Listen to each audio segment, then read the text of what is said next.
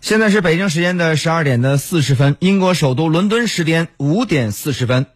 当地时间的十月二十二号的英国议会就首相约翰逊与欧盟达成的最新脱欧协议进行二读投票，最终协议艰难获得通过，从而允许该协议进入到立法程序。然而，约翰逊提出的脱欧协议的立法时间表却遭到了议会的表决。非常关注。议长先生，我必须要表达我的失望。下议院再次选择拖延，而不支持将保证英国国会会在十月三十一号有序脱欧的时间表。我们将要面对更大的不确定性。欧盟必须做出决定。如何回应国会要求延迟脱欧？我将与欧盟成员国对话，了解他们的意愿，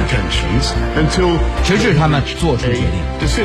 直至他们有决定，我们将暂停有关的立法。刚才听到的是英国首相约翰逊在国会上的发言。好了，那就相关的话题呢，这个时间马上来听一下央视驻英国记者白桦的介绍。好的，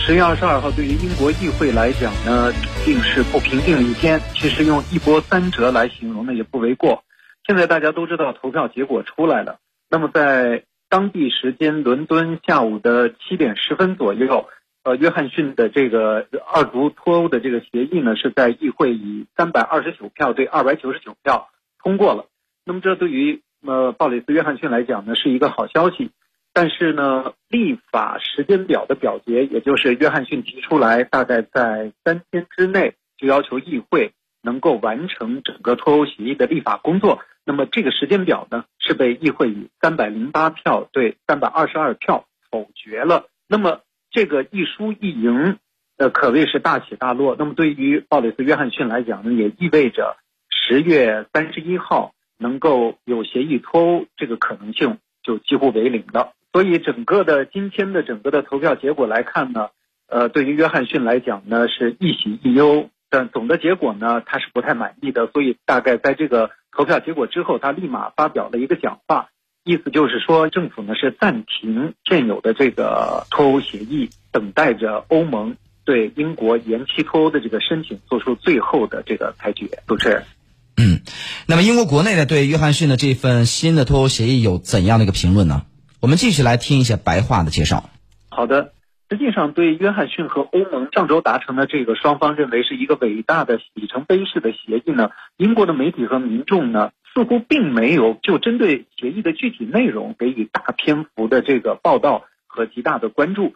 呃，我想是因为从二零一六年脱欧公投以来到现在呀，关键的问题一直都没有变。从特里莎梅谈完的这个呃协议到鲍里斯约翰逊的这个升级版，其实面临的都是几个关键性的问题。因此呢，英国的媒体和民众更多的是关心这一次鲍里斯约翰逊能不能带领着英国顺利的脱离欧盟。十月二十二号呃下午，议会进行二读投票表决的呃整个的这个过程，英国媒体可以说是分秒必争的在直播。那比如说今天下午我就注意到，在这个一点四十五分的时候呢，呃，BBC 和 Sky News 他们都发出了这样的消息，说唐宁街十号的消息，如果议会不通过鲍里斯约翰逊的时间表，也就是三天内要通过